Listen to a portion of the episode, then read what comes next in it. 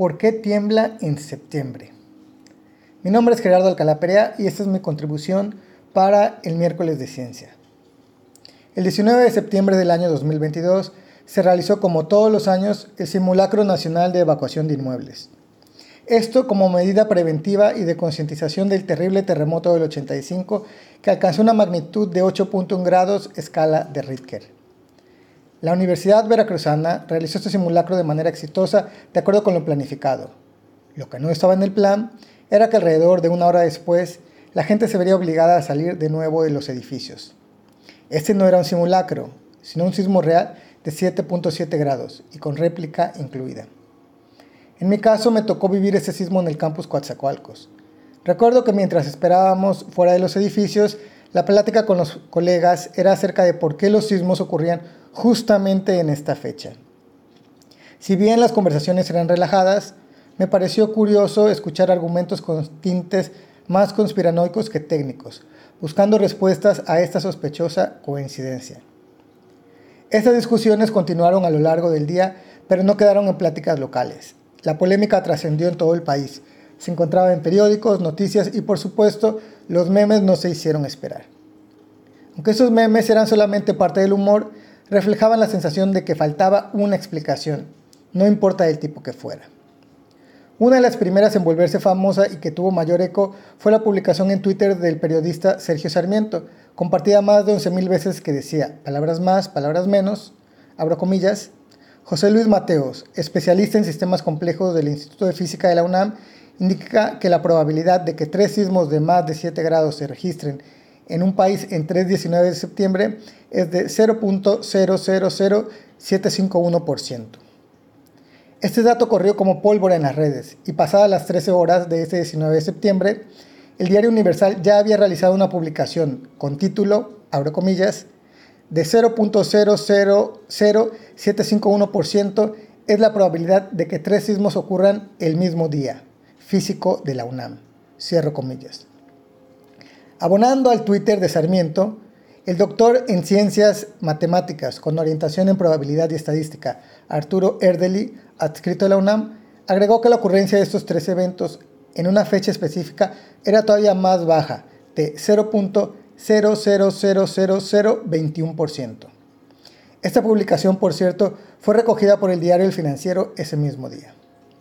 Las cifras viralizadas por los medios de comunicación y con aparente respaldo científico no ayudaron a dar luz y entender lo ocurrido, sino todo lo contrario, abonando a la versión de la rareza del evento ocurrido y las imaginativas especulaciones siguieron dándose rienda suelta. Posteriormente vinieron las explicaciones con más detalle. El propio doctor Mateo realizó un hilo de 23 tweets una semana después, explicando cómo obtuvo esa pequeñísima probabilidad que se había vuelto viral. Aclaró de manera correcta que la probabilidad de que tres sismos ocurrieran en una misma fecha en un periodo de 38 años era de 5.75%. Ya este era un número plausible, en donde la coincidencia de tres sismos no es tan rara como parecía en un principio.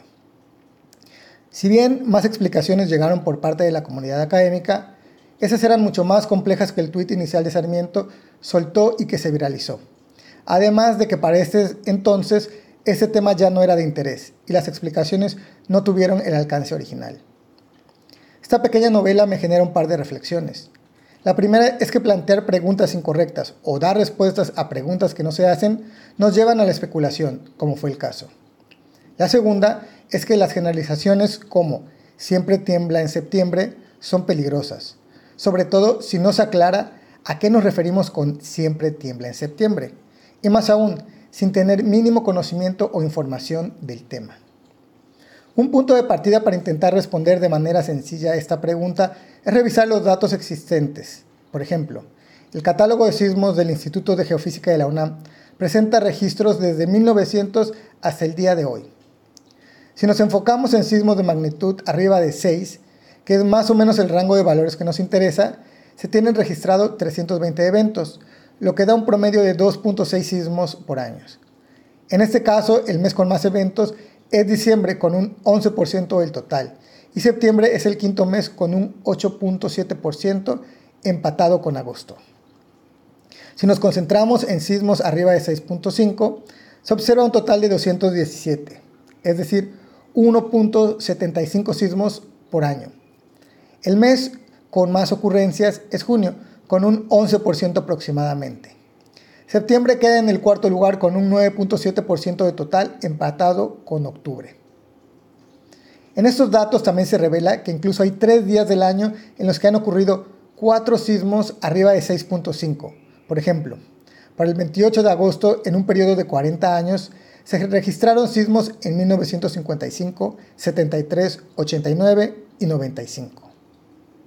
Por último, si nos fijamos en sismos arriba de los 7 grados, se encuentra un total de 87 ocurrencias, de las cuales septiembre y diciembre son los meses que más porcentaje tienen, con 13.8% cada uno. Aún así, no se destaca ninguna particularidad en septiembre. La única curiosidad que sobresale es que el 19 de este mes es la única fecha que ha tenido tres terremotos arriba de esta magnitud, en el 85, 2017 y 2022.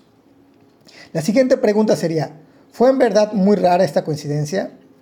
Independiente de las explicaciones probabilísticas que existen, usted mismo lo puede verificar con un experimento sencillo, aunque laborioso.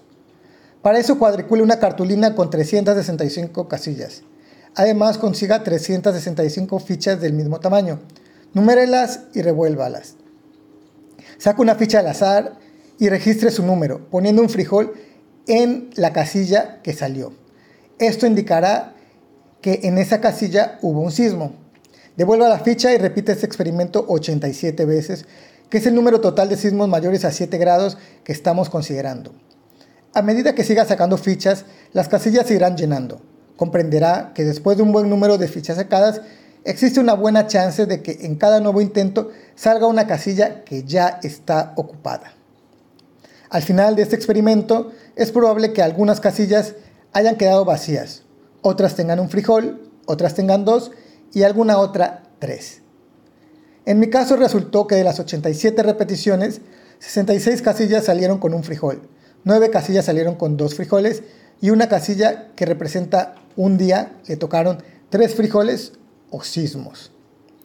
Si a usted no le salió ninguna vez tres sismos en la misma casilla, le invito a repetir el experimento un par de veces más. Le aseguro que no necesitará de más de 5 intentos para que le salgan tres sismos en un mismo día. Si repetimos el experimento varias veces y promediamos el número de ocasiones que nos salieron tres sismos o frijoles entre el total de intentos, ahí tendremos la probabilidad de lo que ocurrió. En mi caso, con ayuda de la computadora, realicé este experimento varias cientos de veces y obtuve que prácticamente en el 50% de los intentos me salió al menos una fecha con tres sismos. Este 50% es la probabilidad de lo ocurrido. Es decir, querido escucha, que lo que vivimos fue un evento tan probable como cuando lanzamos una moneda al aire y obtenemos un águila o un sol.